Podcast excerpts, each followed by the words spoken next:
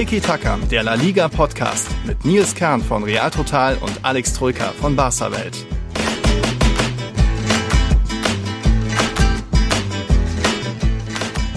Hola a todos, hier aus Madrid. Das war jetzt drei Jahre lang die Meisterstadt, das ist jetzt Geschichte. Und wer jetzt hier besondere Aufnahmen von mir aus dem Bernabeu erwartet, Real hat 3-0 gegen Getafe gewonnen. Nee, sorry, da muss ich euch enttäuschen. So besonders war das Spiel nicht. Und natürlich gibt's in dieser Folge von uns die 108, 182. Episode Tiki Taka, gibt es ein ganz, ganz anderes und auch großes Thema mit noch ein paar kleineren Aufnahmen aus der Vergangenheit, die gleich kommen werden. Denn es ist soweit, es ist passiert. Wir reden hier bei Tiki Tiki-Taka von unserer vierten Saison, wo wir das machen, La Liga verfolgen. Und ja, bisher ging der La Liga-Titel immer nach Madrid, zweimal Real Madrid, einmal Atletico und jetzt der FC Barcelona hat es in Anführungszeichen endlich geschafft und den Sack am Sonntag zugemacht. Und ja, bevor ich beziehungsweise wieder detaillierter werden über die Meisterschaft der Katalanen, meinen Glückwunsch natürlich nicht nur an den FC Barcelona, sondern vor allem an alle unsere Zuhörer und Zuhörerinnen, die in naja, Rot-Blau schlafen. Glückwunsch an euch, speziell auch eben nach nach ja, so vielen, vielen Jahren ohne großen Titel. Ich glaube, das habt ihr euch dadurch mal verdient, mal wieder feiern zu dürfen. Und das gilt dann natürlich auch an dich. Also Glückwunsch, Alex, Glückwunsch, Campeon. Campeones, Campeones, oe, oe, oe. Ja, vielen Dank. Äh, es hat sich natürlich angedeutet, ne? Also es war ja nicht ganz so, nicht ganz so euphorisch, wie, du, wie es sein würde, wenn das ein enger Titelkampf war, äh, gegeben hätte. Es war klar, dass Barca Meister werden würde. Die Frage war nur, wann mhm. sie es endlich eintüten. Und sie haben es mit, direkt mit dem ersten Matchball gemacht. Mhm. Und das war schon, ich glaube, ziemliche Genugtuung, denn der Moment war natürlich ganz, ganz besonders im Derby bei Espanyol jubeln zu dürfen, ähm, war etwas Besonderes aus Barca Sicht und äh, glaube, das hat, der, hat man der Mannschaft auch auf dem Feld angesehen. Wir werden natürlich später detailliert darüber sprechen, aber du hast von Anfang an gesehen, die haben richtig Bock, das heute hier bei Espanyol einzutüten, denn genauso haben sie Fußball gespielt. Denn dieses Barca aus der ersten Hälfte oder aus den ersten 60 Minuten, das hat man ja in 2023 ultra selten gesehen, ja. ne? dass die so Bock haben, dass sie nicht nur ihr eines Tor schießen, sondern wirklich Lust haben, das zweite, das dritte, das vierte ja. nachzulegen. Also richtig motiviert sind, Bock haben, Antrieb haben, da dieses Ding, diesen Titel endlich zu gewinnen und dem ja, verhassten kleinen Stadtnachbarn da richtig einen mitzugeben. Also Titel, ja, mhm. war schön, weil, aber es war klar, dass sie ihn gewinnen, aber wie sie ihn gewonnen haben, war schon, war schon was Besonderes, ja. ja. Wobei es jetzt äh, nichts Besonderes ist, gegen Espanyol die Meisterschaft klarzumachen. Das war auch bei Real Madrid vergangene Saison der Fall, damals eben noch im Bernabeu, da war ich noch dabei, ganz nett. Aber ja, eben hier nochmal Glückwunsch an die Barca Timeline, Timeline und auch ein von mir ein gern geschehen, denn ich habe ja jahrelang eigentlich gesagt, dass man mit Piquet, Regasier, mittlerweile auch irgendwie Alba nichts mehr gewinnen kann. Hab immer gesagt, Araujo, geil, Kunde hätte ich auch gerne in Weiß. Ja, und eure Defensive hat's da gewonnen. Äh, mal von allen anderen Dingen, wie den ganzen Palenkas Hebeln und so weiter, da kommen wir später noch zu. Abgesehen geht der Ligatitel natürlich in Ordnung, auch weil es Real Madrid für euch vielleicht ein bisschen zu einfach gemacht hat. Da kommen wir jetzt langsam zu einem Punkt oder schnell schon zu einem Punkt, ähm, wo ich euch was abspielen will. Ähm, das ist von unserer großen Saisonvorschau, Folge 145 vom 8. August, falls ihr das selbst nochmal anhören wollt. Da sind ja auch noch ein paar andere Prognosen rund um La Liga dabei, wie lange sich Lopetegui hält. Ja, nicht lange wie erwartet. Äh, und ich sag mal so, Alex lag nicht nur mit seinem Meistertipp richtig. Ähm, am Anfang der Aufnahme, was jetzt kommt, da geht es auch noch um das Thema Real Madrid und die Titelverteidigung. Ich lasse lass das mir mal hier so über mein Handy am Mikro laufen. Achtung. Völlig so aufgeschnappt und dann recherchiert, das ist wirklich krass, dass die das nicht können einfach. Also aus irgendeinem Grund, Thema wahrscheinlich auch Motivation im zweiten Jahr, wenn sie das Ding gewonnen haben, wenn sie dann als Titelverteidiger in die Saison gehen, fehlen ihnen einfach immer ein paar Prozentchen. Das ist meine Wahrnehmung aus der Ferne auch immer, gucke ja auch jedes Realspiel, mit ganz, ganz wenigen Ausnahmen in der Liga, verpasse ich mal eins.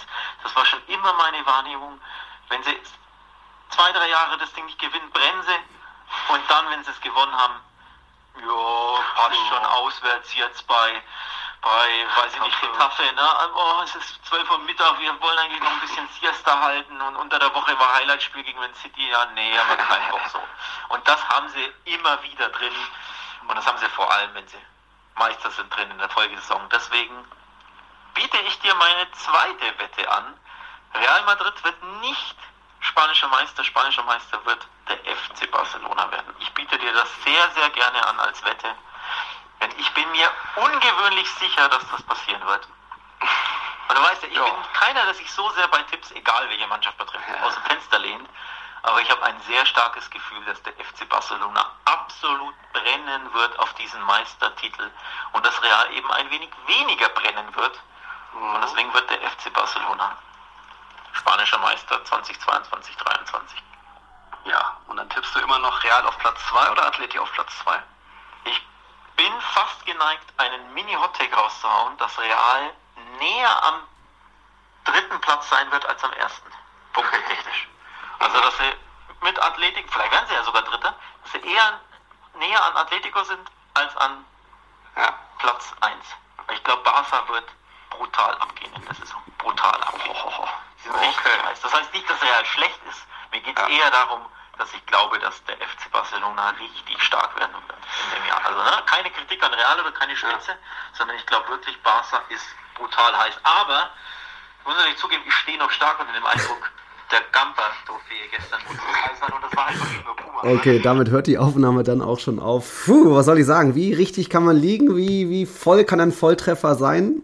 Was ist denn das für ein La Liga-Experte? Der kennt sich ja mal aus. Der Stark. kennt sich ja mal aus. Ich, ich muss ehrlich sagen, ich hatte das gar nicht mehr auf dem Schirm, was ich da prognostiziert habe. Ist ja ein bisschen her, ne? Mhm. Und wir hauen ja öfter hier Hot Takes raus. Ähm, Ich merke mir jetzt ja auch nicht immer jeden, den ich da vollmundig oder auch nicht zum Besten gebe. Äh, Hatte ich so nicht mehr auf dem Schirm. Ich meine, ein äh, Supporter oder User oder Hörer von uns hat uns darauf hingewiesen. Vor allem nicht nur, also Meistertipp war ja das eine, aber dass ich getippt hatte, dass Real äh, weiter weg vom Barca vom Platz 1 sein Mhm. wird als vom Platz 3, hatte ich wirklich nicht mehr auf dem Schirm, wurde ich daran erinnert. Jo. Und jetzt, wo ich nochmal gehört habe, ja, nicht, nicht schlecht, ne?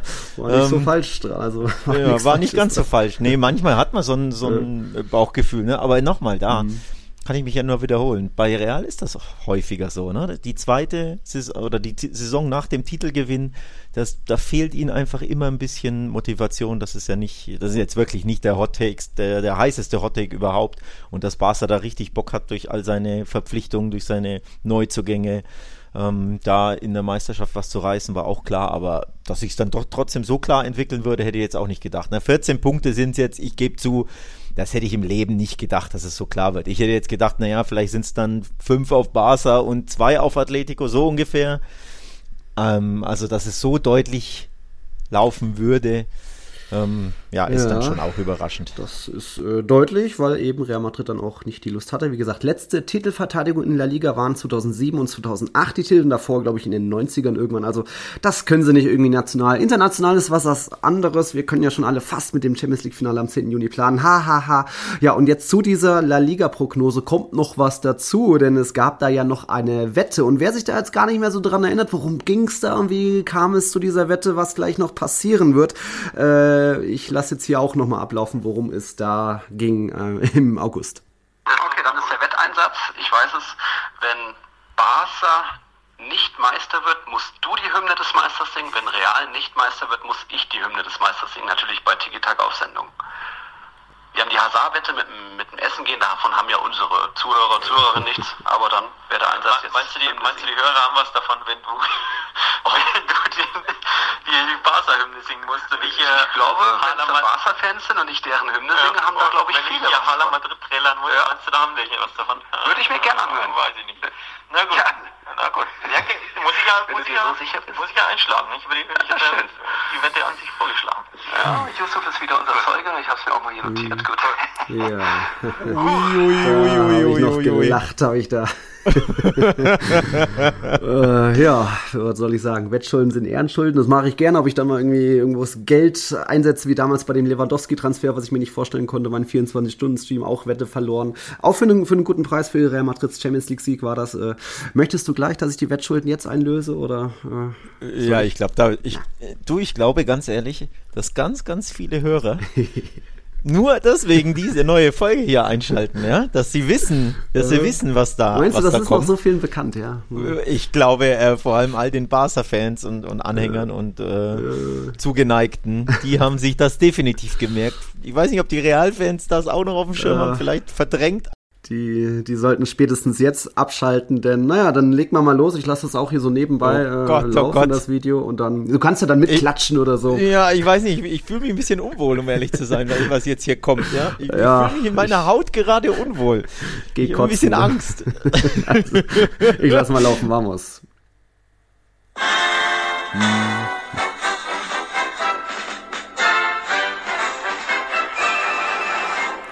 Tor al Camp. Des und Klamm. Ist das Spanisch? Nee, Katalan. Som la gente blaugrana. Das verstehe ich, okay. Tanze weit und venir. Das liest, liest sich wie valyrisch. Si del sur o del nord. Ada es den Dakot, Adam des Dakot. Französisch? Nein, una bandera. It's Angemana. Blaugrana ven. Und Gried wollen. Tenin und nochmal Soptotom. Barça! Barça. Barça! Barça. Barça! Ja, ich, ich würde nicht behaupten, dass es Spaß gemacht hat, dass es schön war, aber nochmal, die Barca-Fans haben sich's verdient. Also ich fand's wunderschön. Ja, doch, ich so. fand's, ja, also textlich jetzt nicht. ja. Äh, Was ist das? Ist das Französisch? Das ist Katalan natürlich, du Vogel. Ja, was welche Sprache soll es denn sonst sein? ähm, aber ja, ähm, mit Schmerzen in der Stimme Mhm. hat Nils Kern seine Wettschulden eingelöst. Äh, ich glaube, wir üben das. Te textsicher war es denn nicht. Geh mal schnell Seife trinken. Oh. Äh, Text, textsicher war es denn nicht. Äh, ist noch ausbaufähig. Übrigens gibt es die Über Übersetzung Oh. ähm, der Hymne auf Barca-Welt natürlich. guck ne? Die El Cant del Barça heißt Mhm. ja die Vereinshymne des FC Barcelona. Hättest du dich ein bisschen vernünftiger vorbereitet, ja? hätte ich dir den Link senden können. Denn wie gesagt, es gibt die deutsche Übersetzung auf barcawelt.de Äh. von Barcelonas Vereinslied. Erspare ich dir jetzt ähm, Äh. Link, äh, Äh. schicke ich dir nach der Sendung gerne zu, ja, damit du dann noch mal ein Oh bisschen ja. bisschen nachlesen kannst, dich ein bisschen informieren kannst, worum es da geht, äh, was du da genau gesungen hast. Ähm, Ein bisschen ja. was habe ich verstanden, vom Süden bis Norden und so weiter, aber ja, Katalan. Komische Sprache. Komische Sprache. Naja, naja, naja. Naja, naja. Komische Sprache, kein komisches Spiel gestern, wobei vielleicht, wenn man ger- gerechnet hat mit dem nächsten 1-0-Sieg von Barca, wie viele bei unseren Tipps. Nee, äh, Barca war es doch fast eigentlich ein perfekter Abend für euch, zumindest lange, bis dann Abpfiff. Äh, beim Stadtrivalen gewonnen, ein hoher Sieg mal ausnahmsweise, Druck ohne Ende. Es gab auch gefühlt null Widerstand von Espanyol. Die haben am Ende noch ein bisschen äh, Ergebniskosmetik gemacht, also da sehr schwach. Es gab die Torpremiere Premiere von Condé. Also wenn man sich das äh, hätte ausmalen können, wie Barca Meister wird, natürlich wäre es im Camp Nou auch nicht so unschön gewesen, aber so beim Stadtrivalen, ich glaube, das habt ihr alle so genommen und äh, seid da, glaube ich, alle ganz happy mit dem Spielverlauf, oder? Ich fand das ähm, bemerkenswert, was ähm, der Coach gesagt hat von äh, von Espanyol vor dem Spiel. Und zwar meinte er so von wegen, naja, gegen den Abstiegskämpfen ähm, ja, motiviert einen viel mehr, weil es ja um alles geht, es geht ja um Überle ums Überleben. Ähm, und da hat äh, Luis Garcia gesagt, es gibt keinen größeren Anreiz als die Tatsache, dass es für uns viel mehr auf dem Spiel steht als für sie. Ähm, es gibt nichts Vergleichbares, als gegen den Abstieg zu spielen. Es ist was ganz anderes, ähm, denn da geht es um Prestige, um Arbeit vieler Jahre, um das Leid der eigenen Leute, also ein bisschen Pathos und auf Spanisch klingt das ja immer ein bisschen anders, auf Deutsch klingt das sowas immer komisch. Aber er meinte im Endeffekt, naja, du bist einfach motivierter, wenn du gegen den Abstieg spielst, als wenn du um einen Titel spielen kannst. Ähm, Naja. Für niemanden steht mehr auf dem Spiel als für uns, nicht einmal für denjenigen, der La Liga Meister werden will. Wo ich mir so dachte, naja, normalerweise ist so gegen den Abstieg, da hast du einfach einen ganz anderen Druck, um nicht zu sagen, Angst essen Seele auf, man kennt ja diesen Spruch, ne? Du, du hast einfach Angst, Versagensangst, weil du einfach absteigen kannst, wohingegen Titeldruck ja eher ist, positiver Druck im Sinne, ich kann das Ding jetzt gewinnen. Also jetzt nur auf dieses Derby, ne? Barca kann Meister werden, die anderen gegen einen Abstieg ähm, gemünzt. Für Barca war das die Chance, den Titel zu gewinnen. Für Espanyol war es der Druck, dass sie noch tiefer in den Abstiegssumpf geraten. Deswegen dachte ich mir, ja, eigentlich ist genau das Gegenteil der Fall. Ja, ne? ja. Dass, äh, dass, dass Espanyol viel mehr Angst haben wird und Barca hat hat viel mehr positiven Druck, weil sie können das Ding jetzt festmachen. Und genau das hast du dann im Spiel auch gesehen. Espanyol war nicht annähernd so, ja, giftig, wie ich sie auch erwartet hätte, so laufstark, so, so Wie im stark im Hinspiel auch. Pressing, so, so, ja, motiviert, sondern im Gegenteil, die waren ängstlich, die wussten nicht, wie ihnen geschieht, die wurden überwältigt und Barca hat voller Antrieb, voller Motivation gespielt und Espanyol hatte Schiss, hatte Angst. Also eben diese Abstiegsangst traf auf die Meister-Euphorie und ich finde genau das hat man gesehen, vor allem in der ersten Halbzeit. Also dass Espanyol so schwach sein würde, hätte ich nie gedacht. Aber mit diesem psychologischen Hintergrund glaube ich, dass der Kollege Luis Garcia da seine Mannschaft zur Motivation mitgeben wollte, aber eher das Gegenteil der Fall war, als das, was er sagte. Denn genau das so hat es auf dem Rasen dann auch ausgesehen. Also Espanyol wirklich nicht bereit und Barca voll motiviert und dass, dass die Pericos so überrannt wurde, war dann natürlich aus ihrer Sicht extrem schmerzhaft, weil sie ja wirklich chancenlos waren. Ne? Schmerzhafter, wir haben, ja, wir haben ja gesehen, wie manche Fans auf den Tribünen geweint haben. Die eine, die Frau, die hatte den Schal vor ihre Augen gemacht. Also da hat, hat mich schon auch sehr gewundert, weil Espanyol hat ja speziell äh, der Verein vor dem Spiel auch auf Social Media und die die Trommel groß losgelegt mit diesem Video, wir sind Barcelona und alles war die Stimmung. Auch noch ein bisschen Rachegelüste vielleicht vom, vom Hinspiel, wo ja noch diese damals die Sache war mit Lewandowskis Sperre aufgeschoben, wo er dann trotzdem mitgespielt hat. Gut, Espanyol hat damals 1-1 gespielt, also ich glaube mit dem Punkt konnten sie leben, aber ähm, da hat schon sehr viel drin gesteckt und ja, Abstiegskampf, aber dann so den Mund voll nehmen und dann so wenig liefern, wie gesagt, am Ende ein bisschen Ergebniskosmetik noch die zwei Treffer, aber nur weil dann Barca schon ja, an den Champagner gedacht hat, zurecht. Ähm, das ist schon auch irgendwie sehr komisch und macht dann auch wenig Hoffnung für die, den weiteren Abstiegskampf, wenn da der Trainer irgendwie gar nicht so äh, in der Realität sich befindet und irgendwie auch den Mund so voll nimmt und dann die Mannschaft so wenig liefert. Also schon auch kuriose Szenen irgendwie und generell auch die Stimmung im Stadion. Ich glaube, wir haben jetzt in Spanien öfter mal schon diesen, ähm, bei Valencia ist es Peta-Wette-Jahr, in Rayo ist es Presa-Wette-Jahr und jetzt bei Espanyol habe ich jetzt gehört, Chino-Wette-Jahr. Also die haben ja so chinesische Investoren, Besitzer, also da Chinese verpiss dich so übersetzt. Ähm, also da sind auch, ist eben auch keine allzu gute Stimmung im Verein und ich meine, was, mir fällt nicht mehr viel ein, um zu sagen, Espanyol wird nicht absteigen und das hat die Mannschaft da eben auch gezeigt, dass es da nicht, dass man sich schon komplett ergeben hat, aber Barca, dass Barca besser wäre, ist klar, aber so überrollt zu werden, so wenig entgegenzusetzen, ja. erschreckend. Ja, ich fand das auch erschreckend. Ich habe da auch äh, mit definitiv mit mehr, mehr Gegenwehr ähm, erwartet oder, oder mir ja, erhofft nicht, aber einfach ne, bin davon ausgegangen, dass Espanyol da alles raushauen wird und das weiß man ja eigentlich, dass sie in ihrem Heimspiel so dermaßen unbequem sein können, vor allem äh, im Derby. Ähm, aber ja, Barca hat das einfach richtig stark gemacht und hat da sehr, sehr ja, früh dem, dem RCDE-Stadion den kompletten Stecker gezogen. Ne? Mhm. Also ich mhm. meine, klar, das hilft dir natürlich, wenn du nach elf Minuten direkt die Bude machst. Aber auch bis dahin, ich glaube, die Kollegen von der Zone haben das auch analysiert, wie körperlos das verteidigt war von Espanyol, dass sie ja teilweise im Strafraum gar keinen Körper äh, Gegnerkontakt gesucht haben, dass sie Zweikämpfe gar nicht angenommen haben, wie Pedri da durchspazieren konnte. Ich glaube, das war vom, vom 2-0, ne? Wo er rechts rum so ja, fast schon spaziert und dann Hereingabe auf, auf Balde und er wird da gar nicht aufgenommen, wird gar nicht attackiert und das war die 20. Minute. Also das war enorm, enorm schwach mhm. von Espanyol. Ja. Ähm, und wenn man sich das ansieht und wie gesagt, die vollmundigen An ja, Ansagen vorm Spiel, mhm. Und dann jetzt auch noch der Blick auf die Tabelle. Gut, so viel ist da jetzt nicht passiert, einfach weil Valladolid auch verloren hat, weil Cadiz auch verloren hat. Aber viel Hoffnung macht das nicht bei so einem, bei so einem Auftritt. Denn wie gesagt, hinten raus, ja, da hatten sie Chancen, aber hauptsächlich, weil Barca dann ab dem 4-0 mhm. dachte, naja, okay, ne, wie viele Champagnerflaschen haben wir draußen? ähm, also die hatten ja dann einfach mit dem Spiel abgeschlossen und ja. wollten nur noch feiern und dann war es hinten raus ein bisschen Harakiri ja. ohne ab, ohne seriöses Verteidigen. Aber was quasi bis zur 50. bis zum 4-0 passiert ist, das war ja das, was das eigentliche Spiel widerspiegelte und das war aus Espanyol Sicht katastrophal schwach, schwach gegen den Ball. Und das macht natürlich enorm Sorge in den restlichen, was sind es, vier Spiele noch, ne? Im mhm, Abstiegskampf. Noch, ja, ja. Und dann auch generell, was dann noch, wir kommen jetzt langsam zu dem Szenen nach Abpfiff, was dann auch irgendwie nicht ganz reinpasst. Also du kannst nicht von einer unverdienten Niederlage sprechen, nicht von einer un unverdienten Situation in der Tabelle. Du hast einen guten Kader und irgendwie holst viel zu wenig raus, obwohl du auch einen Top-Stürmer hast, eigentlich zwei Top-Stürmer vorne mit Braffett und Rossellou. Ähm, es gibt jeden Grund, unzufrieden sein, frustriert zu sein im Verein als Espanyol-Fan, aber das, was da dann eben ähm, nach dem Abpfiff passiert ist, da kann ich nur sagen, das ist eine, eine absolute Schande und Skandal.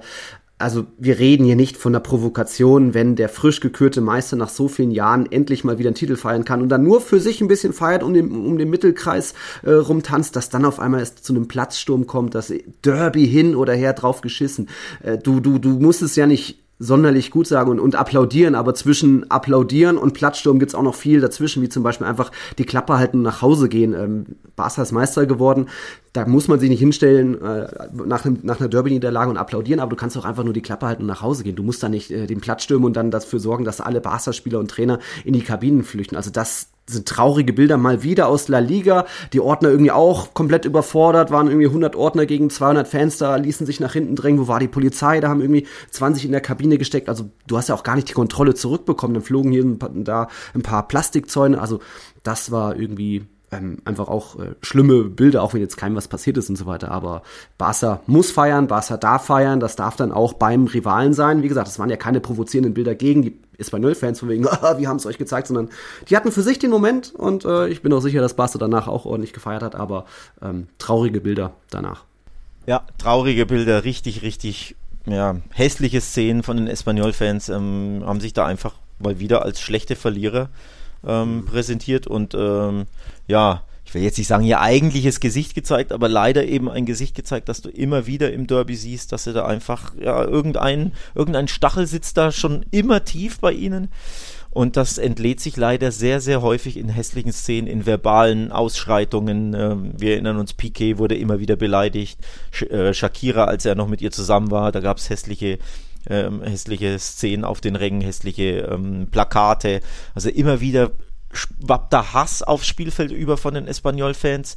Rivalität schön und gut, gehört irgendwo dazu, aber es schwappt halt ins sehr, sehr negative, nicht selten über bei den Espanyol-Fans und ein Platzsturm, wenn auch nur von Teilen der Fans, so viele waren es ja gar nicht, ich weiß nicht, ob es 100 waren oder, oder was, aber ein Platzsturm ist einfach das hässlichste, was es gibt, was du da sehen kannst in so einer Situation. Und ähm, dass sich da die Fans nicht im Griff haben, ja, passt leider ins Bild von Espanyol. Ich war ja vor zwei Wochen, wie du, wie die geneigten Zuhörer wissen, auch im Stadion. Da ging es ja nur gegen Retafe, ja, Abstiegskampf, end, kleines Endspiel, aber auch da hast du gemerkt, ne, wie, wie, wie, wie aggressiv die Fans von Espanyol da sind, selbst bei irgendwelchen Einwürfen, bei Nichtigkeiten, da eskalieren sie völlig, da wird beleidigt, da, da wird auf dem, der Schiri angegangen, verbal. Also irgendwie sind die einfach ein bisschen emotional hitziger als ich so in den meisten anderen normalen Stadien in Spanien wahrnehme.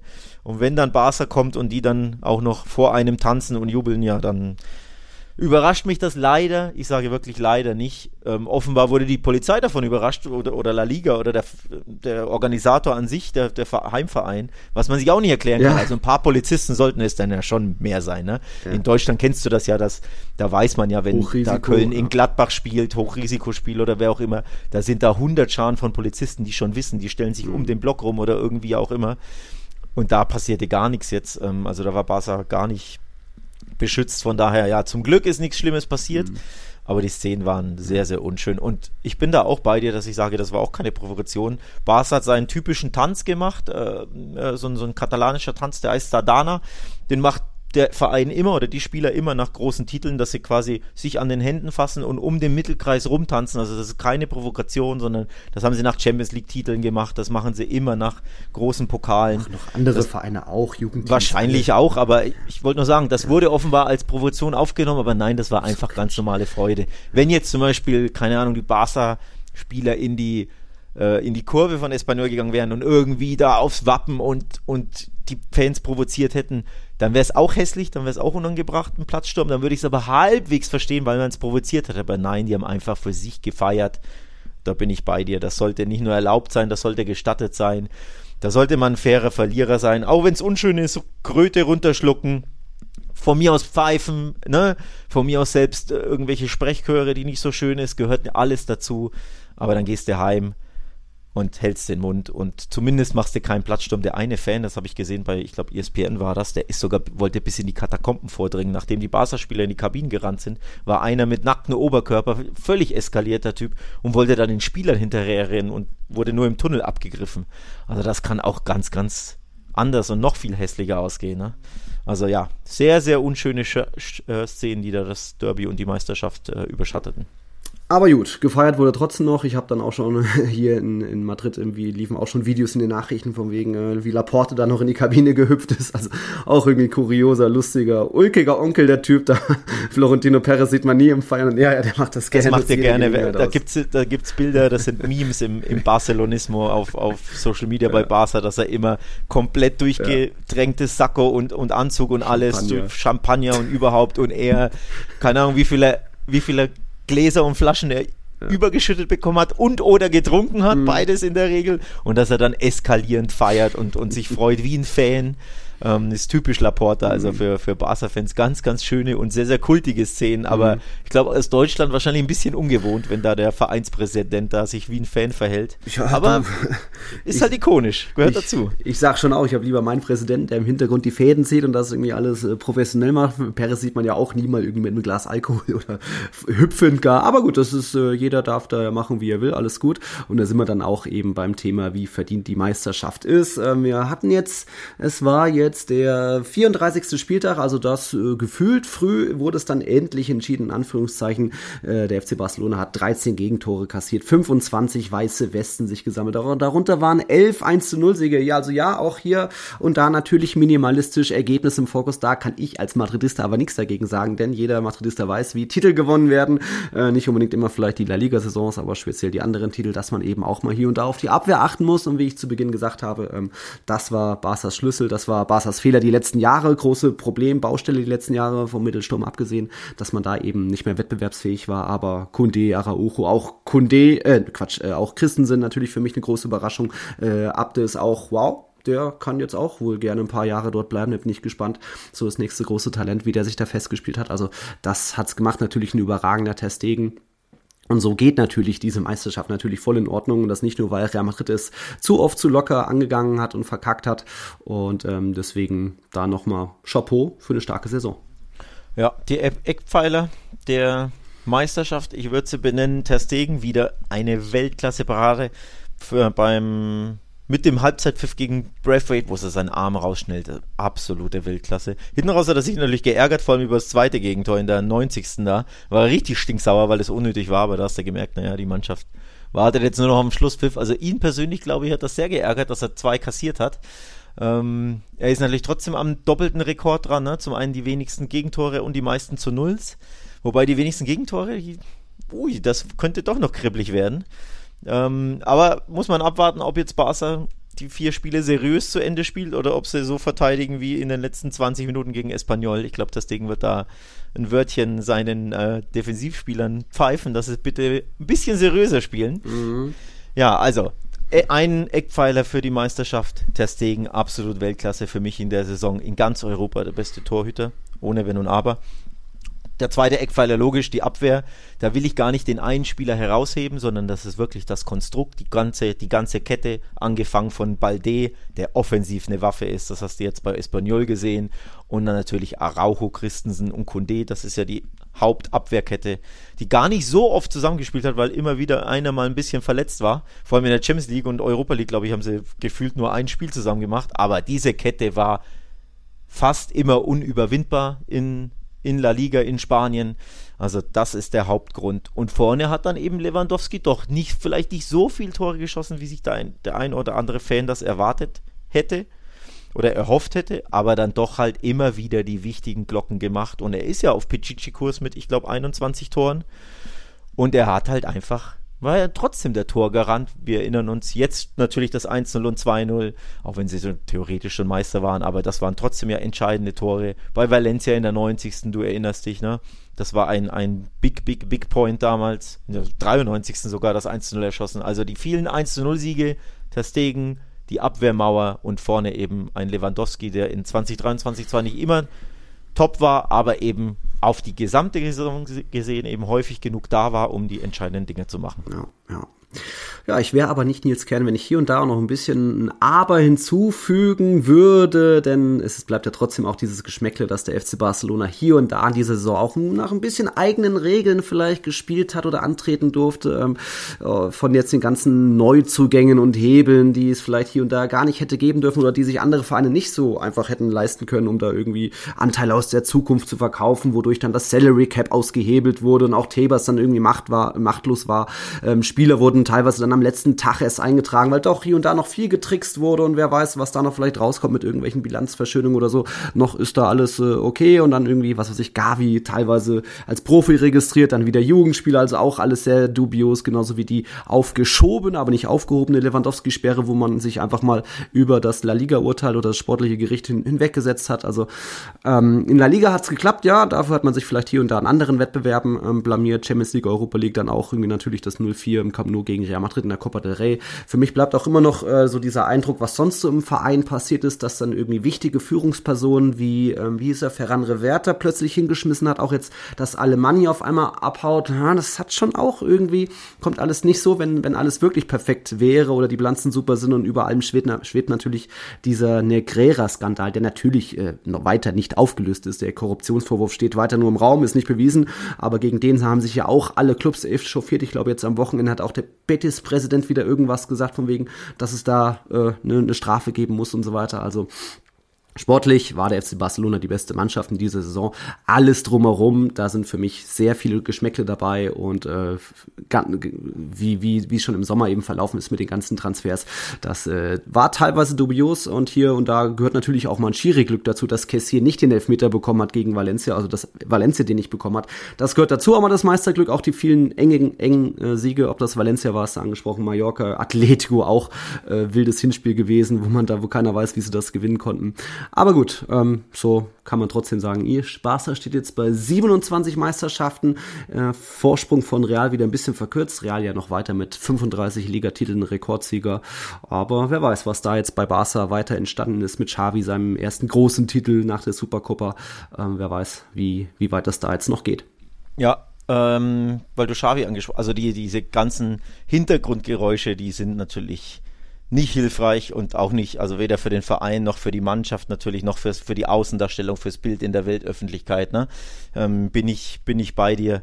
Ähm, da geht, sind ein paar wirklich schwer durchsichtige, ich wollte nicht dubiose sagen, man kann auch dubiose sagen, schwer verständliche Vorgänge.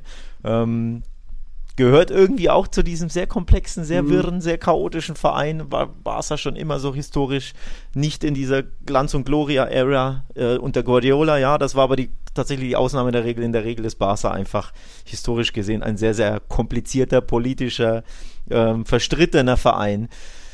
Will ich jetzt gar nicht zu sehr ausholen. Auf jeden Fall hat das der Mannschaft sicherlich nicht geholfen im Großen und Ganzen oder dem Verein.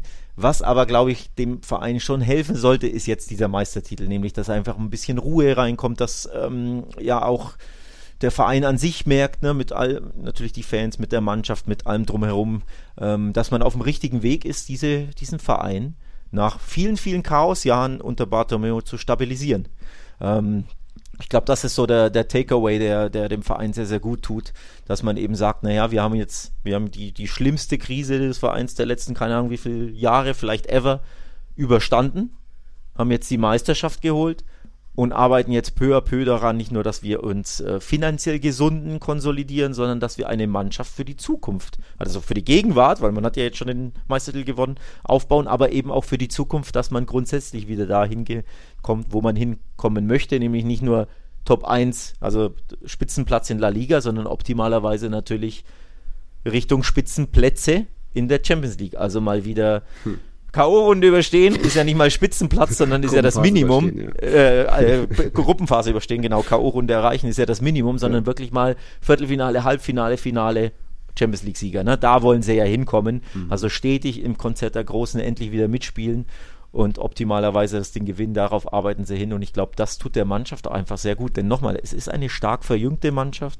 Es ist eine Mannschaft mit sehr wenig Erfahrung auf dem höchsten Level. Das ist genau der Unterschied zu Real Madrid, ne? Die Pedris und Gavis und Baldes dieser Welt und wie sie alle heißen, selbst Dembele musste ja da aufzählen, obwohl er ja schon, keine Ahnung, sieben Jahre im Verein ist. Die haben einfach sehr, sehr wenig Spitzenfußball auf Spitzenniveau gespielt in K.O.-Spielen, Champions League Halbfinale, Viertelfinale, Finalspiele, Pokal etc. Ne? Das ist eine sehr, sehr junge Verjüngung. Also selbst für Condé und Co. trifft das Araujo. Kannst denn viele Spieler nennen? Trifft das nicht so zu. Der Umbruch ist im, ja, im vollen Gange. Da tut ja es einfach sehr, sehr gut, ne? dass du da einen Titel gewonnen hast. Und ich glaube, war das Laporta, der, der das, glaube ich, am Wochenende gesagt hat, das könnte der Anfang einer großartigen Periode sein. Oder entweder er oder Busquets haben das gesagt. Ne? Die, das äh, Fundament für eine Meistermannschaft ist gelegt. So hat Busquets gesagt, der jetzt am, äh, am, am Saisonende aufhört. Und ich glaube, das tut dem Verein, wie gesagt, sehr, sehr gut, dass du da einen richtigen Titel gewonnen hast. Supercopa war schön, weil Finale war gegen Real, war ein Klassiko, aber Supercopa ist einfach nur ne, ein nicht wirklich wichtiger Titel. Die Meisterschaft zählt und das sollte jetzt wirklich den Verein konsolidieren, befrieden und das Fundament sein, dass sich dieser Verein endlich stabilisiert und regelmäßig im Konzert der Großen wieder mitsingt.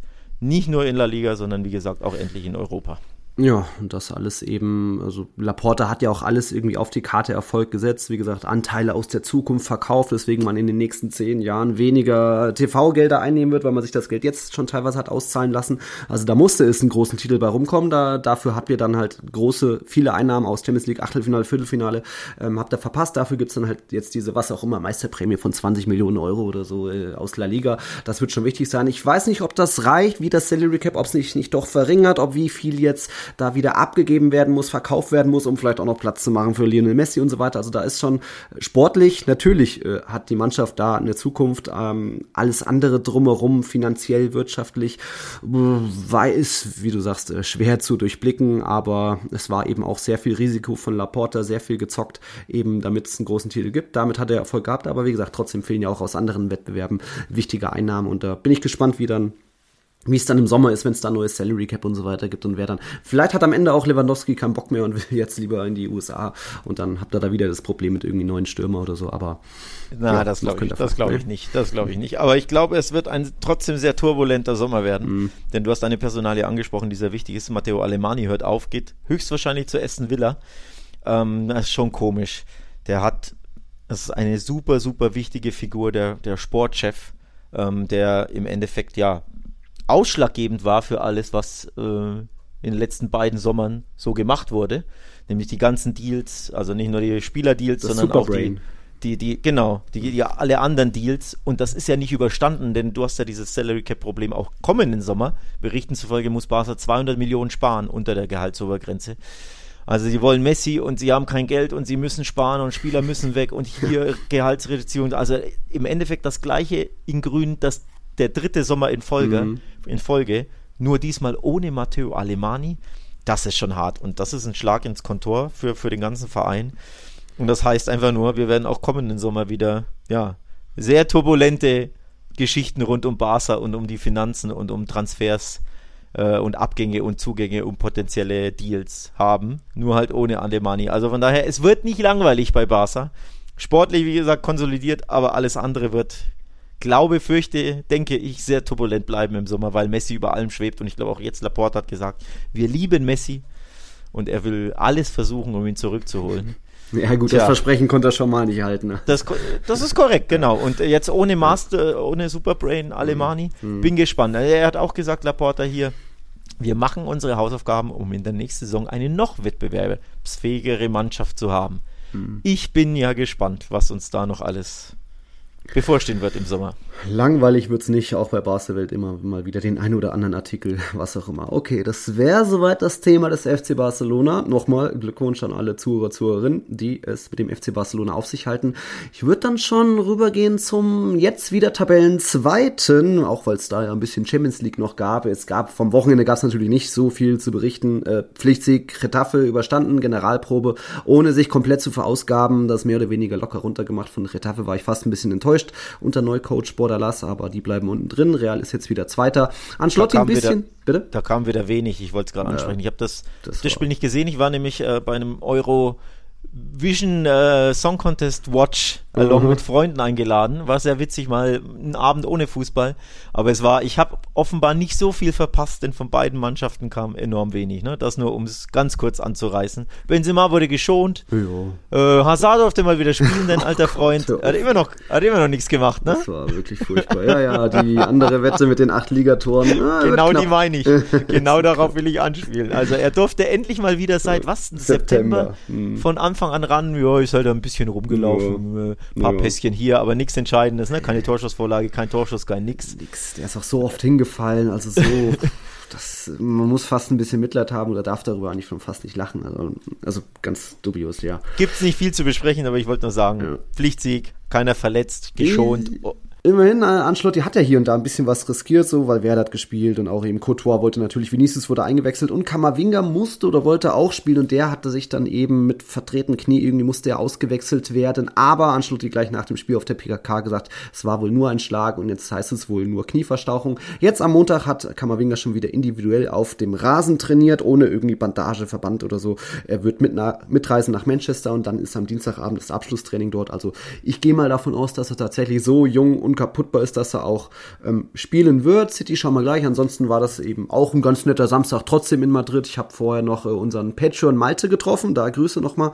Der war dabei. Auch Julian Heunen kennen vielleicht die einen oder anderen. Die waren dann noch später noch in der dritten Halbzeit dabei.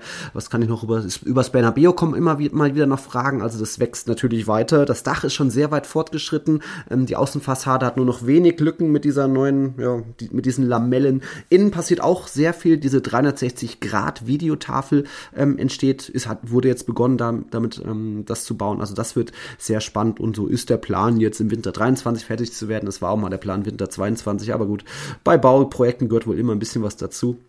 Ähm, aber das war's jetzt so zum Wochenende. Ich würde noch mal ein bisschen, wie gesagt, jetzt das Thema Champions League aufrollen. Hinspiel kurz gucken, auch Vorschau aufs Rückspiel. Im ähm, Hinspiel waren ja nur Golassos erlaubt irgendwie, zwei schicke äh, Golassos von Vinicius und De Bruyne e mit extrem hoher Qualität auf dem Platz auf beiden Seiten. Natürlich, das war zu erwarten, dass es jetzt nicht unbedingt Real Madrid wieder so einen Schlagabtausch sich leisten würde, wie vielleicht letztes Jahr bei diesem 3 zu 4 im Hinspiel.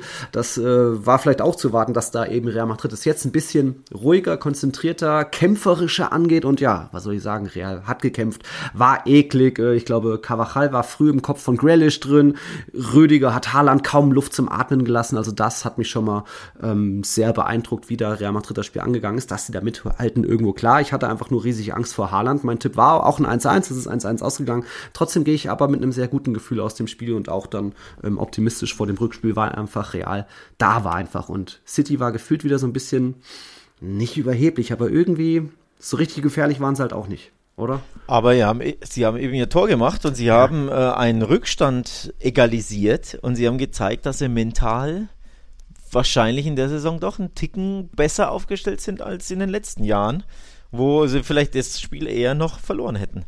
Ähm, also ich sehe da eine, eine, minimale Entwicklung da bei City. Dass sie eine Monstermannschaft sind, ist eh klar. Dass sie fußballerisch wahrscheinlich die beste Mannschaft Europas sind, ist eh klar. Meistens war es ja das Mentale, weshalb es in, äh, in der Champions League nie reichte oder weshalb sie so häufig so knapp gescheitert sind. Und da sehe ich definitiv eine Verbesserung jetzt. Ähm, und ich glaube, der Mannschaft, also Man City tut das auch sehr, sehr gut, dass sie da ihren Ausgleich noch erzielt haben und dass sie eben nicht 0-1 verlieren oder, oder vielleicht dann 1-2, weil spät hat ja Real dann nochmal ein bisschen gedrückt mit vielen Flanken.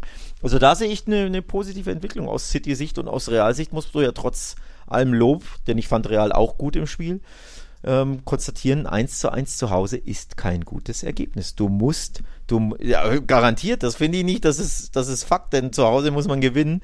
Sonst muss man auswärts gewinnen. Und im Etihad gewinnen bei City ist nicht ganz so leicht. Die haben 25 Spiele in der Champions League in Folge zu Hause nicht mehr verloren und 23 davon gewonnen. Mhm. Nur Champions League. In der Premier League haben sie, glaube ich, die letzten 15 Spiele in Folge alle gewonnen, heim und mhm. auswärts. Also City ist ein, ist eine Dampfwalze, ist brutal drauf. Und dass du jetzt gewinnen musst bei denen. Also nicht nur, dir reicht das Unentschieden, ne? Wenn du 2-1 gewonnen hättest, mein Gott, nimmst du 0-0-1-1 mit alle happy. Du musst halt jetzt gewinnen bei diesem, mhm. bei dieser Dampfwalze, bei dieser Sky Blue, himmelblauen Dampfwalze. Und das ist einfach schwer. Ja. Und deswegen ist ein 1 zu 1 einfach kein sonderlich gutes Resultat für Real Madrid. Ich sehe es eher anders. Ich sage, hätte Real Madrid das gewonnen, dann hätte City vielleicht noch mehr den Offensiv-Todesplan ausgepackt und dann vielleicht erst recht Real Madrid überrollt, weil theoretisch haben sie ja dieses Spielermaterial dazu und auch die, die, die taktische Flexibilität, um da Real Madrid auch ins Wackeln zu bringen. Ähm, ich finde einfach, ähm, jetzt mit dem 1-1 kann sich City vielleicht eher noch in Sicherheit wägen. Ich finde 180 Minuten gegen City super schwierig, deswegen ist das für mich okay, dass das Hinspiel erstmal pari 1-1 ausgegangen ist. Ich kann da auch mit dem, mit dem Ausgleich fast leben. Denn wie gesagt, für mich war das City, ähm, ich glaube, vor dem Hinspiel haben ihn alle, hat ihm jeder so auf die Schultern geklopft, so ja, ihr schafft das schon, ihr seid besser. Rooney hat diese Aussage von wegen, sie werden über Real Madrid hinwegfegen. Da war vielleicht schon wieder ein bisschen zu viel Überheblichkeit dabei, dass sie sich da auch schon ein bisschen in, in Sicherheit gewegt haben oder gedacht haben, ja, sie haben jetzt den, den perfekten Plan, um Real auszucoachen, was auch immer. Die Körpersprache im Hinspiel war dann auch bei Real einfach besser oder druckvoller mehr da und ähm, vielleicht war das City auch ein bisschen überrascht von dieser harten Gangart von Real, wie eklig das auch teilweise verteidigt wurde, diese, diese Mindgames, Cavachal gegen Grealish, ich, ich würde fast sagen, der ekligste von City war, hat gar nicht gespielt, sondern war auf der Tribüne, das war Elfie Haaland, der da am meisten aufgefallen hat. Ansonsten, ähm, ich glaube einfach, ähm, jetzt mit dem Unentschieden kann Real erneut im Rückspiel überraschen. Jetzt muss City nicht gleich all in gehen. Und deswegen kann da Real weiter geduldig auf die eine Chance warten, ein bisschen was abfangen von denen, was heißt ein bisschen abfangen, die werden natürlich trotzdem angreifen. Du musst trotzdem wieder als Rüdiger ein Topspiel machen gegen Haaland. Und auch die Außenverteidiger müssen hellwach sein, aber irgendwie, ähm, ich glaube, Real geht psychologisch trotzdem auch nicht schlechter als City aus diesem Hinspiel hervor. Ausgleich kassieren, ja, war ein, war ein geiles Tor. Aber auch da hatte uns noch ähm, Lücker geschrieben. Lücker zum Ausgleich von Man City. Er schreibt uns und fragt uns, mich würde interessieren, wie ihr die Situation vor dem 1-1 seht. Es hätte kurz darauf ganz klar einen Eckball für Real Madrid geben müssen. Der Schiedsrichter stand bei Vinicius Schuss allerdings sehr ungünstig und konnte, und so kann es passieren, dass er das nicht sah. Und dann, kurz vor De Bruynes Tor, war der Ball klar, knapp, sucht's euch aus, im Aus. Viel, viel Viele Kamerabilder belegen das, dass es eine sehr heikle Situation war. Meiner Meinung nach ging die Entscheidung des Schiedsrichterteams viel zu schnell, denn ich verstehe nicht, warum der VAR sich da nicht meldet, damit der Schiedsrichter es sich immer nochmal anschauen geht. Ja, da sind wir bei einer Sache. Ich glaube, der VAR muss bei Einwürfen gar nicht sich einschalten, außer es hat ein direktes Tor zufolge und es ist ja nicht direkt daraus ein Tor entstanden. Sprich, äh, ich glaube 22 Sekunden später ist das Tor entstanden, aber Real Madrid war zwischendurch auch sicher im Ballbesitz. Da kam dann der Fehlpass von Kamavinga, also die Aktion war eigentlich schon tot, dann eine neue Aktion. Deswegen, glaube ich, kam es da nicht zum Wahreinsatz und so hundertprozentig auflösen war der Ball wirklich im Aus, konnte man es wirklich nicht. Es gibt ja diesen Screenshot von, wer war es, ESPN oder so, aber es, es, es gibt ja diese Technologie gar nicht, dass da an der, an der Seitenlinie so eine Kamera steht. Also sie haben sich eben. das ja selbst irgendwie konstruiert. Eben, das war ja eine, eine ich glaube BT Sport war es. BT Sport Kamera. Ja. Ähm, also Torlinientechnik bei an der Seitenlinie am Mittelkreis gibt es nicht und das würde ja wirklich zu viel zu kleinteilig ja. das Spiel machen. Das wäre ja Quatsch, wenn du jetzt wegen Einwürfen plötzlich das mhm. Spiel anhältst. Und äh, du hast es ja richtig gesagt, dadurch, dass es nicht direkt danach war, also wenn der Ball natürlich im Tor aus ist oder bei einem, bei einem, ne, bei einer Flanke, die, wo der Ball, wir erinnern uns bei, was war es, Japan, Deutschland, nee, Japan, Spanien, wo der Ball bei der Flanke im Aus war, da greift der war dann ein, weil es ja die Flanke ist, aber nicht am Mittelkreis, wenn danach das Spiel noch weitergeht. Und als Schiedsrichter kannst du es eh nicht erkennen. Also ich finde, welchem Schiedsrichter willst du dann da einen Vorwurf machen? Woher soll denn da das wissen? Der hat ja überhaupt nicht den Sichtwinkel. Also du kannst am ersten dem Linienrichter sagen, naja, das muss er sehen, weil das ist seine, seine Linie.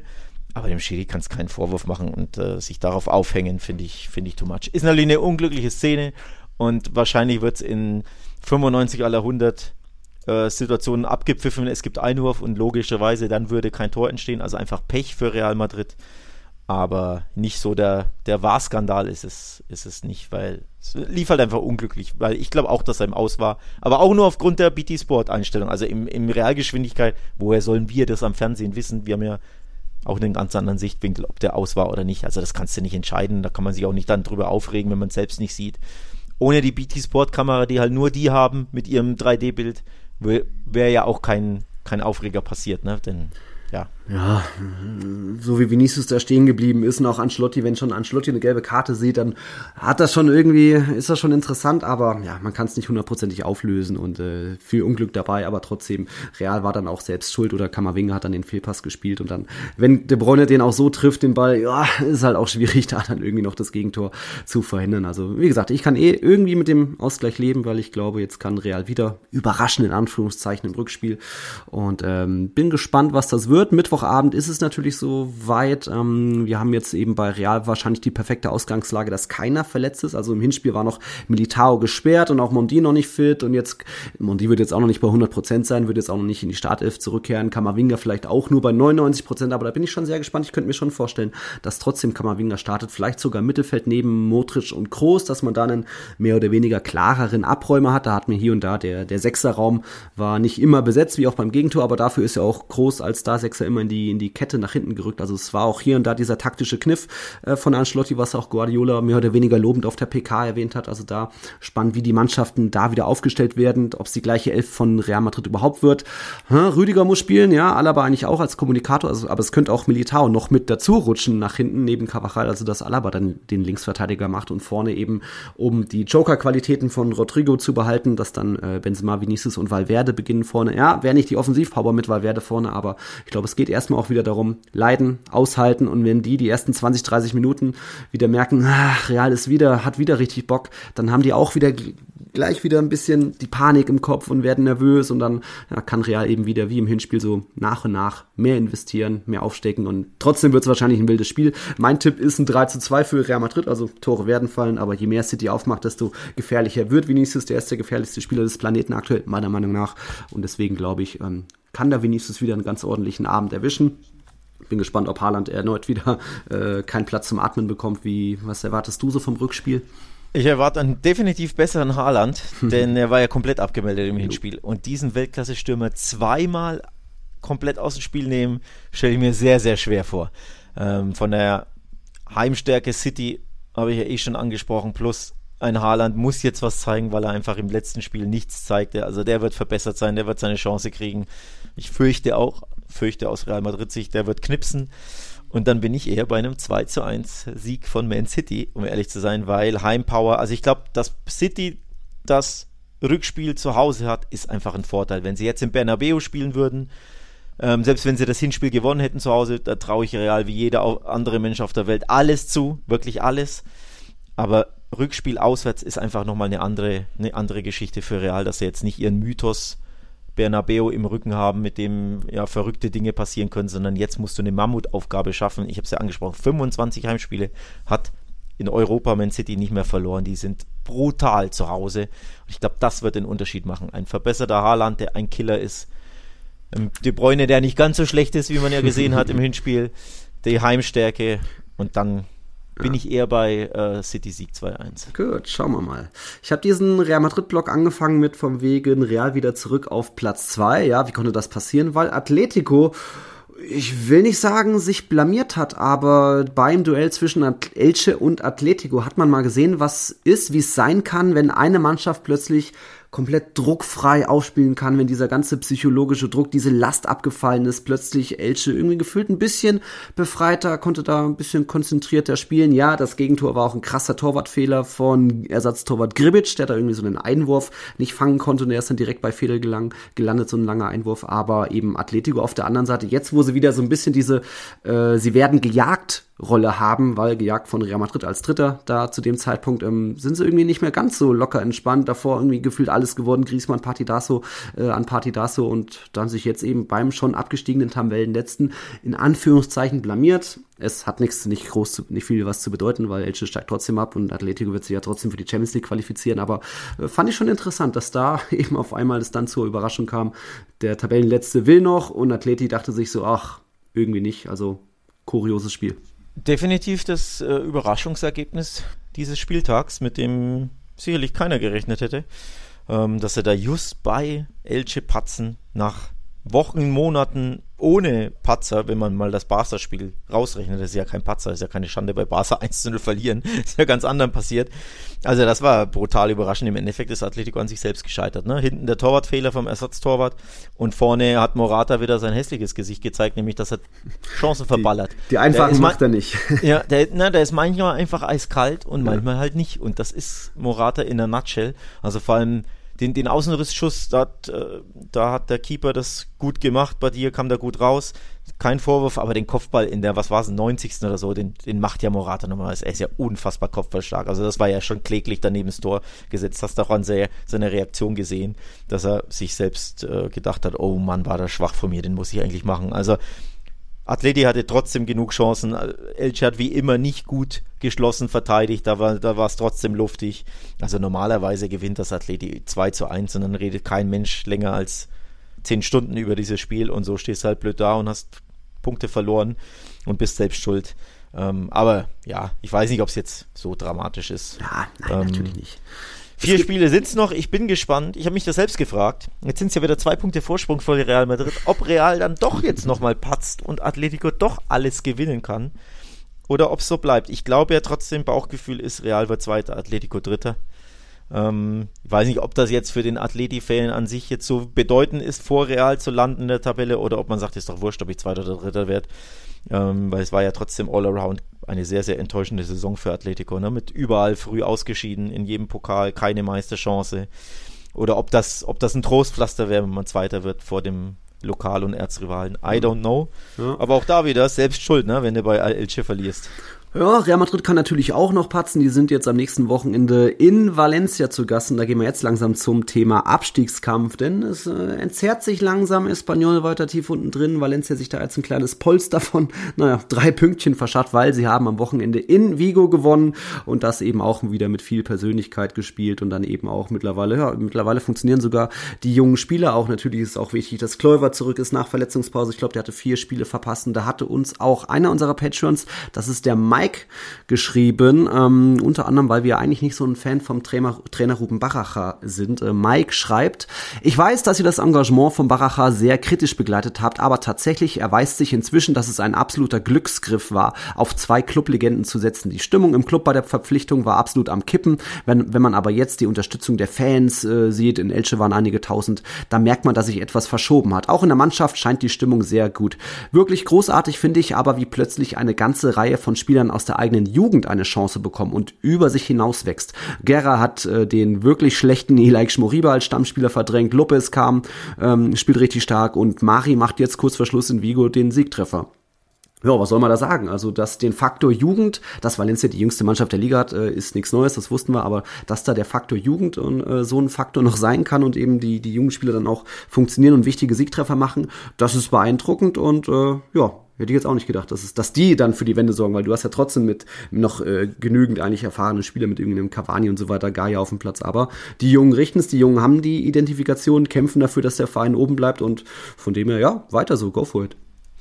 Ich bin da auch bei Mike. Ich muss ihm da beipflichten. Viele wichtige, richtige Sätze, die er da schreibt. Ähm, also ich glaube auch, dass die Unterstützung der Fans ähm, dass das dem Verein sehr, sehr gut tut, der Mannschaft vor allem natürlich sehr, sehr gut tut. Man, man merkt, dass da irgendwie Geschlossenheit vorherrscht zwischen Fans und Mannschaft. Das war echt, echt toll. Jetzt ist Elche natürlich nicht so weit weg von Valencia, logisch, aber äh, ist ja trotzdem komplett untypisch für Spanien, ne? dass da tausende Fans mitreisen, selbst wenn es nur, keine Ahnung, eine Stunde Fahrt oder maximal ist, aber ist ja trotzdem komplett ungewöhnlich. Also ein tolles, tolles Zeichen. Dann gab es natürlich den Sieg, das schweißt ja eh zusammen. Ähm, auch jetzt, wenn man die Szene in, in, in Vigo gesehen hat, bei Celta, beim Siegtreffer, äh, wie die Fans gejubelt haben, da waren auch wieder einige dabei. Ähm, also ja, irgendwie scheint da ähm, Baracha da als Clublegende da den Verein ein bisschen zu einen. Natürlich stimmen jetzt die Ergebnisse auch, aber die Stimmung ist besser im Verein definitiv in der Mannschaft kann ich jetzt aus der Ferne nicht so äh, einschätzen, aber wenn Mike das schreibt, glaube ich ihm das natürlich auch. Ähm, von daher ja, offenbar, also ich will jetzt nicht sagen, die sind gerettet oder werden sich retten, das ist ein, immer noch ein super hartes Stück Arbeit. Was sind es? Drei Punkte Vorsprung, da kann alles passieren. Das ist jetzt eine Niederlage gegen Real und Retafe gewinnt und die anderen Punkte nach unten bist ja wieder voll drin. Aber ich bin bei Mike, dass ja Stimmung rund um den Verein und in der Mannschaft besser sind und dann logischerweise fördert das natürlich die, die positiven Ergebnisse eher, als wenn du eine komplette Krisenstimmung hast. Ähm, von daher ja, sieht das definitiv besser aus bei Valencia als noch in den Wochen zuvor. Ja, und sieht eben auch besser aus als bei Espanyol. Und wenn man da auch so ein bisschen aufs Restprogramm schaut, äh, Espanyol hat zumindest die letzten beiden Spieltage in Valencia und gegen Almeria, also auch noch alles in der eigenen Hand, aber irgendwie da der Trainerwechsel scheint nicht so viel gebracht zu haben, wie vielleicht jetzt bei, bei Valencia oder auch bei anderen Vereinen, Sevilla sowieso. Ähm, bin ich gespannt. Noch eben Espanyol und Retafe auf den Abstiegsplätzen, Valladolid, Cadiz, Almeria, Valencia auch noch schwören da weiter mit rum. Es bleibt ja ein super weite, weit, äh, enges Rennen. Ähm, Cadiz macht immer die Hoffnung, dass sie, im, im, dass ihre Wintertransfers funktionieren, auch wenn der die Formkurve zuletzt äh, weiter nach unten gezeigt hat. Valladolid hatte jetzt äh, mega Pech am Wochenende. Die haben nämlich gegen den FC Sevilla gespielt und da sind wir jetzt beim Aufreger des Wochenendes und, bestimmt auch einen der großen Aufreger der Saison. Ähm, puh, wo, wie, wie soll man das sagen? Weil Valladolid hat Sevilla empfangen und da ja auch Sevilla ein bisschen noch Europa League Fokus hat, hätte man sich da auch, auch den einen oder anderen Patzer erdenken können, dass Sevilla vielleicht in La Liga jetzt ist, da erstmal ein bisschen das Fuß vom Pedal runternimmt. Valladolid traf auch und das so mit dem Halbzeitpfiff und es war wirklich mit dem Halbzeitpfiff. Also wir haben das Video auch schon auf Tiki Taka unserer Twitter-Seite geteilt, der Sohn hat es geteilt, das Video, ähm, um das mal zu beschreiben. Die erste Halbzeit, es steht 0-0, es gab eine vierminütige Nachspielzeit und dann war man da schon drüber, Valladolid noch im Angriff und dann kam es in, es war Minute 49 und 59 Sekunden, kam es zu einem Schuss von Valladolid. Der wurde geblockt von dem Sevilla-Verteidiger. Der Schiri setzt zur Pfeife an in dem Moment. Dann kommt der Nachschuss aus 25 äh, Metern rum. Wir sind dann bei äh, 15 Minuten und einer Sekunde. Der Ball geht rein. Währenddessen ertönt der Pfiff. Ja, Tor zählt nicht. Kein 1-0. Am Ende gewinnt Sevilla mit 3-0. Boah, was soll man da sagen? Kleine Korrektur, der Pfiff ertönt, bevor er geschossen hat, während er schießt. Ja, so Also er pfeift, Schuss, Tor. Also sprich, der Schuss war nicht, der, der Ja. Pfiff war nicht, während der Ball schon abgefeuert war, sondern ich glaube zum Zeitpunkt des Abfeuerns oder, oder minimal eine Sekunde bevor der, der, der Stürmer Zehntel äh, Spieler ja, schießt. ja. das- Das Bittere ist, dass sich der Schiedsrichter weggedreht hat von der Szene. Der sieht das gar nicht. Der ist mit dem Rücken zum Tor, mit dem Rücken zur Abwehraktion. Der sieht nur quasi, wie der, wie der Ball aus dem Strafraum fliegt und pfeift deswegen ab. Weil er sagt, naja, die Aktion wurde geklärt, pfeift ab, sofort kommt der Schuss danach. Anstatt wenn er, wenn er sich nicht mit dem Rücken hindreht, sondern quasi, ne, dass das Spielfeld komplett im Blick hat, also rechts und links alles sieht, würde er, glaube ich, auch nicht abpfeifen, weil er sehen würde, dass da aus dem Rückraum ähm, der Schuss kommen kann und das für Gefahr sorgen kann. Also im Endeffekt hat er sich schlecht positioniert von der Körperhaltung her und dachte sich, naja, Ball aus dem Strafraum, jetzt pfeife ich ab. Absolut fahrlässig, absolut bitter. Ich muss aber dazu sagen, ich glaube, dass der Pfiff so früh kam, dass der Sevilla-Torhüter schon gar nicht mehr vernünftig zum Ball ist. Ähm, den Ja. Eindruck hatte ich, Darum dass, äh, Pfiff, ja. dass ich, äh, Dimitrovic war es ja, Mhm. ähm, dass er dann gar auch halbherzig, weil, weil der Pfiff schon ertönt war, bevor der Schuss quasi endgültig abgegeben wurde, dass er auch nur noch halbherzig zum Ball geht. Glaube ich, hatte ich so von der Körpersprache im Blick. Also du kannst vielleicht auch argumentieren, wenn er nicht äh, pfeift, der Schiri, hält der Torhüter für den vielleicht, weil er den Pfiff rechtzeitig mitbekommen hat. Ganz, ganz schwierige Szene. Aber ja, aus Valladolid-Sicht ein katastrophaler Pfiff. Also, da bin ich auch bei Valladolid, die sich ja fürchterlich aufgeregt haben, völlig zu Recht. Wart doch einfach noch 10 Sekunden und schau doch, wohin dieser Ball geht. Wenn er abgeblockt wird, so, wenn er ins Ausfliegt oder hinter das Tor oder wenn der Torhüter ihn hält, dann pfeif halt dann einfach ab. Und wenn er ins Tor geht, ja Mai, es war ja der, der Rebound-Schuss, also lass doch diesen bescheuerten Schuss noch einfach abgegeben werden. Also ich finde das katastrophal, was der Schiedsrichter da macht. Und richtig, ri- richtig bitter für Valladolid. Denn es wäre ja das 1-0 gewesen, es stand ja 0-0. Also das 0 zu 3 liest sich natürlich bitter, aber das wäre der Führungstreffer literally vor der Pause gewesen. Das ganze Spiel ändert sich. Das ganze Spiel ändert sich. Und so guckst du jetzt auf die Tabelle, verliert Valladolid das und hat ein Pünktchen Vorsprung vor Retafe. Heißt, wenn die am Ende absteigen sollten, dann lag das auch mitunter an diesem Katastrophenpfiff. Ja, Alter. Clubboss Ronaldo, der Präsident, hat sich danach auch auf Social Media geäußert und er schreibt, bis jetzt haben wir uns ruhig verhalten und versucht, unsere Unzufriedenheit auf offiziellem Wege durch Versammlungen und Petitionen zum Ausdruck zu bringen, ohne an die Öffentlichkeit zu gehen. Aber genug ist genug. Das ist Profifußball und wir verlangen Erklärungen. Fehler diesen Ausmaßes können eine ganze Saison verändern. Ja, ich sag schon auch, äh, also der, der, der Pfiff ist ertönt und dann das Tor, deswegen darf das Tor dann nicht mehr zählen, aber trotzdem muss der Schiedsrichter da ein bisschen mehr Fingerspitzengefühl, Gefühl fürs Spiel haben, was denn noch passieren könnte, auch wenn es schon eine Minute nach, der, nach Ende der Nachspielzeit war. Äh, super bitter, aber Valladolid ist halt auch nicht die einzige Mannschaft, die unten schon benachteiligt wurde. Bei Valencia gab es auch schon viele strittige Szenen. Wir haben, für mich ist immer noch Aufreger der Saison oder wird es wahrscheinlich auch diese, dieser abgepfiffene Vorteil von Elche gegen Valencia, wo sie das Tor machen und dann auf einmal sagst, so, ihr kriegt den Freistoß, hä, wir haben doch das Tor gemacht. Äh, genauso hatte auch Cadiz mal gegen Elche, ich glaube, da hat dann Elche den Ausgleich gemacht, was aber aus Abseitsposition war und so weiter. Ähm, also jede Mannschaft, glaube ich, da unten hat schon ähm, Gründe, um sich zu beschweren. Jetzt war Ja. dann eben auch mal Valladolid dran, was super schade ist, super bitter. Äh, wer weiß trotzdem, wie dann die zweite Halbzeit verlaufen wäre, aber ich kann da ja den Frust natürlich verstehen. Ich kann ihn auch verstehen. Im Endeffekt das leidige Thema, das uns die ganze Saison begleitet. Die Schiedsrichter in Spanien sind nicht gut genug. Die sind einfach flächendeckend durch die Bank so dermaßen schwach teilweise. Im Meisterschaftskampf fiel es jetzt nicht so auf, weil der war ja, das war ja im Endeffekt kein Kampf, ne? Der ist seit dem Klassiko-Rückspiel der Kampf beendet.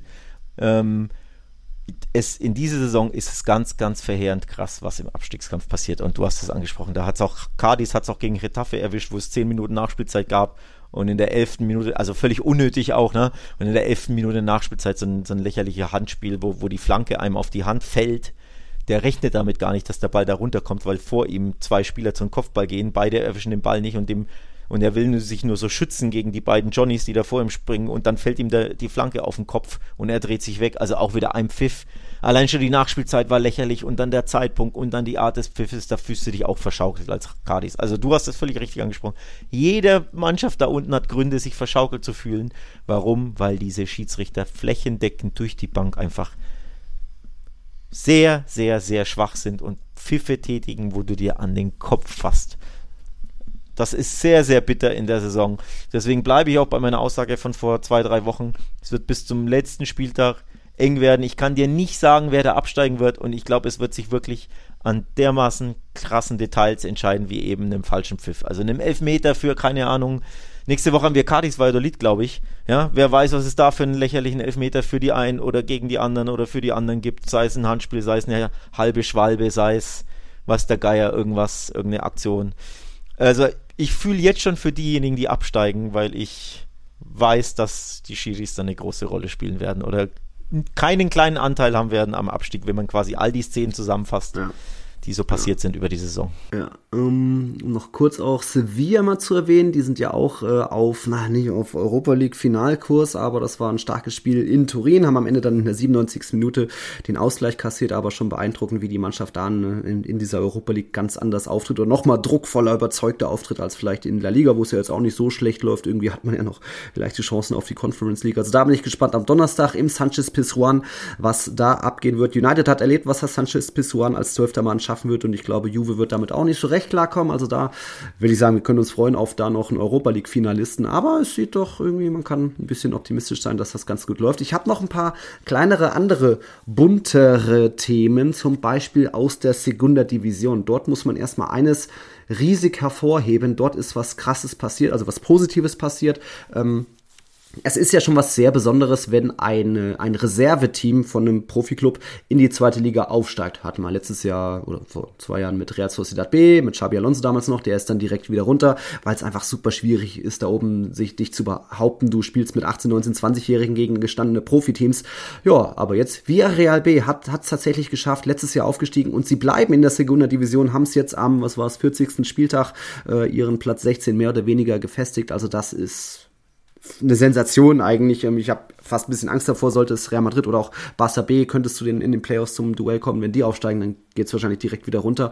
Ähm, also das ist schon mal beeindruckend. Vorne in der Segunda Division Granada mittlerweile Tabellenführer 69 Punkte, dann mit 68 Las Palmas, Alaves und Eibar haben jeweils 67 Punkte, dann kommen noch Levante und Albacete mit 65 beziehungsweise 63 Punkte. Ihr wisst ja, die ersten zwei steigen direkt auf und die anderen äh, vier kämpfen dann noch um das letzte Ticket in Playoffs. Also da sind wir gespannt. Aktuell wären es Granada und Las Palmas. Ähm, ich war am Wochenende auch beim Frauenfußball. Äh, Real Madrid hat da Levante empfangen, ist jetzt gar nicht die ganz große Notiz. Äh, Real Madrid war schon sicher Zweiter. Bei Barca war es ja jetzt so, die haben jetzt mal nach, was waren es, 60 Ligasiege in Folge, ich glaube mal wieder gepatzt. Da gab es ein 1-1 gegen Sevilla, also mal keine Saison mit nur Siegen, so wie letzte Saison. Ähm, jetzt, da gibt's jetzt bald die Copa de Campeones. Falls jemand von euch in nächste, wann ist das? Nächste Woche, 23. Mai bis 27. Mai in Madrid ist, dort finden in Leganes die Final Four Spiele der quasi des Frauenpokals statt. Am 23. Mai Alhama gegen Atleti und am 24. Mai der Athletic Club gegen Real Madrid. Am 27. Mai wäre dann das Finale. Falls sich jetzt wer fragt, hey, wo ist denn die Übermannschaft aus Barca? Die wurden im Januar, glaube ich, im Achtelfinale gegen Osasuna disqualifiziert. Hatten zwar 0-0 gewonnen, aber es hat irgendwie eine, eine Spielerin gespielt, die in ihrem Ex-Club damals sich noch eine Sperre geholt hatte und das wusste keiner ja. mehr. Also auch verrückt. Ja. Völlig ja. verrückt, ja. 9-0 gewonnen und mhm. du fliegst aus dem Pokal, weil du eine nicht berechtigte Spielerin eingesetzt mhm. hattest. Äh, völlig katastrophal. Also ja, ähm, Liga haben sie aber längst schon gewonnen, ne? deswegen ja, haben sie es jetzt schleifen lassen. Deswegen jetzt der Punktverlust. Heute Abend übrigens, heute ist ja Montag, wir nehmen mhm. ja immer Montag auf, ist die Meisterparade des FC Barcelona. Oh. Männer- und Frauenmannschaft sitzen oh, zusammen. auf den, auf den, auf den Bussen, genau. Cool. Und feiern zusammen ihre beiden Meistertitel. Also eine sehr, sehr schöne Sache, wie ja. ich das finde, ne? dass da den, den Mädels da auch der gebührende Rahmen mhm. ähm, geboten wird, die ja auch die Champions League noch gewinnen können sind ja zum dritten Mal in Folge in der Champions League. Ähm, ja, in, der, Finale in, der, in der Frauen Champions League, genau, im Finale in Eindhoven, treffen sie auf den VfL Wolfsburg. Uh, ähm, also die beste Mannschaft Spaniens gegen die beste Mannschaft Deutschlands. Ähm, letztes Jahr hat ja Barca ähm, das Finale verloren gegen Lyon, davor haben sie es gewonnen gehabt, ich glaube gegen Chelsea. Und jetzt stehen sie wieder im Endspiel. Also da können die Mädels noch einen noch größeren Titel holen. Den großen Titel, den sich die Männer sehnlichst mal wieder wünschen würden oder überhaupt in die Nähe ko zu kommen. Ne? Mhm. Ähm, mal da gucken. Mal wieder in die Nähe zu kommen. Titel, wer holt sich den Titel bei uns bei den Tiki-Taka-Tipps? Da ist weiter äh, JD auf Platz 1, auch wenn es immer nur so zwei Punkte Vorsprung sind. Jetzt Cedric wieder Zweiter, Hannes ist vom 2 auf 3 runter. Aktueller Spieltagssieger, wir haben ja heute Abend noch Betis gegen Rayo, ist Paddy mit 18 Punkten. Du hast 10 geholt, ich immerhin neun, naja, wenn man hier und da gegen Real Sociedad tippt, selbst schuld. Äh, die sind ja auch weiter auf Champions League Kurs. Uh, sonst haben wir da, glaube ich, nichts bei den Tipps. Uh, hast du noch was zum Abschluss dieser XXL-Folge? Ich habe nichts. Wir haben letzte Folge über Malaga gesprochen, dass die absteigen werden. Noch sind sie immer noch nicht abgestiegen. Immer noch nicht. Nicht, dass wir uns das wünschen, im Gegenteil. Aber sechs Punkte sind es noch, zwei Spiele sind es noch. Also wenn sie beide gewinnen und Sporting Gijon oder Huesca beide Spiele verlieren, könnte Malaga die Klasse noch halten in der Segunda Division. Aber dann wären sie ja punktgleich wieder, die drei. Wenn, oh, Alter. Ja, dann müsste man rechnen, ja. hier direkter Vergleich und so. Aber ja, ich glaube, es, es geht rechnerisch. Mathematisch noch, wenn ich mich nicht, mhm. Mathematisch, wenn ich mich nicht täusche. Mhm. Also wir hatten ja letzte Woche das äh, besprochen, ne? Segunda und Malaga, deswegen wollte ich es ähm, der Vollständigkeit halber noch erwähnen wenn du schon Real B ansprichst. Ja, aber du bist happy über die, ich tatsächlich nicht. Ich kann da, ich kann da nichts Gutes dran finden.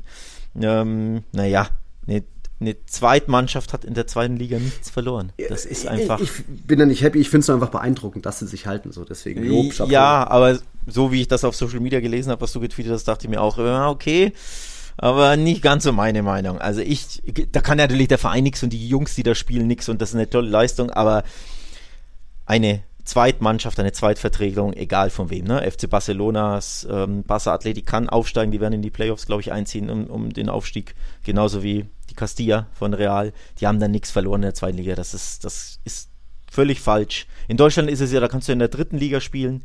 Finde ich auch schon falsch. Ne? Die Bayern sind da und ich glaube, Freiburg ist jetzt in der, in der dritten Liga in Deutschland, glaube ich, Zweiter. Dürfen natürlich da nicht aufsteigen, also nein, in der dritten Liga und, oder in der zweiten Liga haben Zweitvertretungen nichts zu suchen. Das gehört echten Vereinen und nicht den, den Zweitvertretungen. Von daher, ich hätte mir gewünscht, dass Villarreal absteigt, genauso wie Real Sociedad äh, Reserve, die ja letztes Jahr, vorletztes Jahr aufgestiegen ist, letztes Jahr abgestiegen ist. Ähm, von daher, ja, finde ich es da einfach schade zu kosten. Im Endeffekt nehmen die den Platz von Malaga weg, ne? Einem Monster-Traditionsverein. Die steigen in die dritte ab und Villarreal B hält die Klasse hat ist ein ja trotzdem sportlich irgendwo verdient, aber ja, aber hat schon, ein brutales Geschmäckle für mich. Ja, ja, anyway. Okay, okay. okay. Ansonsten nochmal, liebe Barca-Fans hier, feiert äh, Montagabend schön, wenn ihr das hört. Äh, ich glaube, das könnten ganz nette TV-Bilder sein. Ich werde Spoiler-Alarm nicht anschauen. Ich habe jetzt meinen Dienst getan mit der Hymne. Geh jetzt nochmal mit dem Mund mit Seife auswaschen. Du hast, glaube ich, jetzt auch nichts mehr zum Abschluss. ich habe auch nichts mehr zum Abschluss. Ähm Die Hazard-Wette ist ja noch offen. Die, die, können wir ja noch nicht einlösen. Zum einen, vier Spieltage ja sind es noch. Äh, zum einen, weil du nicht da bist, kannst du mir hier das ja. Essen nicht kaufen. Und zum einen, er hat ja noch vier Spieltage Zeit, ja. um seine acht Saisontore zu schießen, die du getippt hattest. Oh. Ob das möglich ist, naja. Mm, Aber immerhin, es geht ja für Real um nichts mehr. Also zumindest vier Einsätze, da ist ja die Hoffnung da, dass er das ist möglich. Dass er die wenigstens sammelt, also wenigstens Spiele sammelt. Und Benzema wird dann bis zum Champions League Finale auf Eis gelegt. ne, abwarten. Abwarten, aber ja, ja. Also ich, ich, muss ehrlich sein, ich würde ihm das eine Tor sogar wünschen. Ja. Also, weil klar. er mir so dermaßen leid tut. Also er ist ja wirklich ein Meme geworden, der ja. arme Kerl. Eine Karika Karikatur seiner selbst. Mm. Zumindest dieses eine Tor würde ich ihm wünschen. Und ich würde ihm auch im Sommer die Einsicht wünschen, doch bitte den Verein das zu verlassen. Ist unwahrscheinlich. Damit er irgendwo. Da ist es wahrscheinlicher, dass er noch die acht Tore macht. Die Ansicht kriegt er nicht. Der hat oh, abgeschlossen Mann, mit Fußball, er hat seinen Vertrag, seine Kinder spielen ja Fußball. Pff, nö, Nee, das, ja. ja, ich weiß, ist traurig, traurig das, das, ist, traurig. die Realität, ja. Noch ein kleiner Hinweis von mir auf meinem YouTube-Kanal, der heißt wie ich, Nils Kern. Äh, da gibt's jetzt den Vlog zum Pokalfinale, da habe ich viel Arbeit reingesteckt und aufgenommen dort in Sevilla. Das könnt ihr euch gerne noch anschauen, wenn ihr mal wissen wolltet, wie es im La Cartuja in Sevilla und so weiter ist, Stimmung. Ähm, das noch als kleiner Hinweis und ansonsten nochmal danke fürs Einschalten, danke für den Support an alle Patreons, die uns auch hier und da Nachrichten schreiben. Wir haben immer noch die Frage vom Hassan, Amigo, das, die haben wir nicht vergessen. Die kommt irgendwann mal, du siehst ja, die Folge ist jetzt auch schon bei wieder Stunde 13 Minuten, also immer voller, aber die kommt irgendwann noch mit rein, keine Sorge. Und ansonsten euch eine schöne Woche, eine Champions League Woche und dann hasta la próxima. Grüße aus Madrid. Visca el Barça, campeones, campeones, oe, oe, oe. Adiós. Ciao, ciao.